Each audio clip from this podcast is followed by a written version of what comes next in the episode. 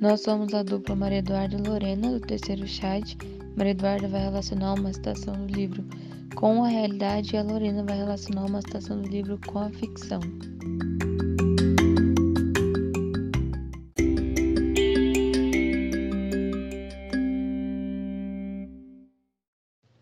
O Manifesto Comunista ele vai se iniciar com uma frase que é: A história de todas as sociedades que existiram até nossos dias tem sido a história das lutas de classe.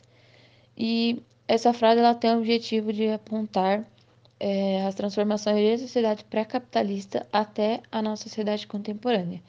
E, de acordo com os autores do livro, todas as sociedades do passado até as do presente convivem com um conflito entre duas classes, que no caso seria a mais poderosa, a burguesia, e a mais dominada, subjugada, os proletários.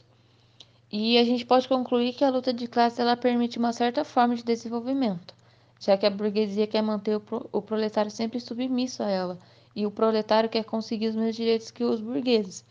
E a partir desses, desses conflitos, gerando um certo desenvolvimento, a gente tem as revoluções, como por exemplo a Revolução Francesa, que um dos principais motivos para ela ter acontecido foi a desigualdade entre os grupos sociais.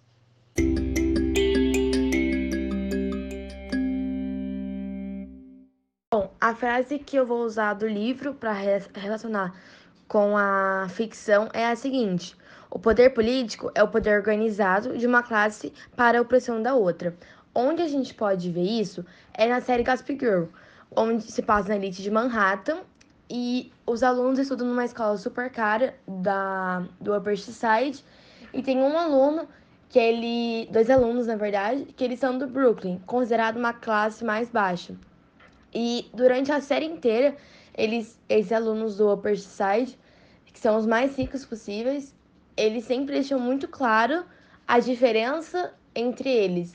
A diferença é que eles são muito ricos, que eles têm acesso a muitas coisas, ao, ao outros alunos que são do Brooklyn que não têm o mesmo acesso.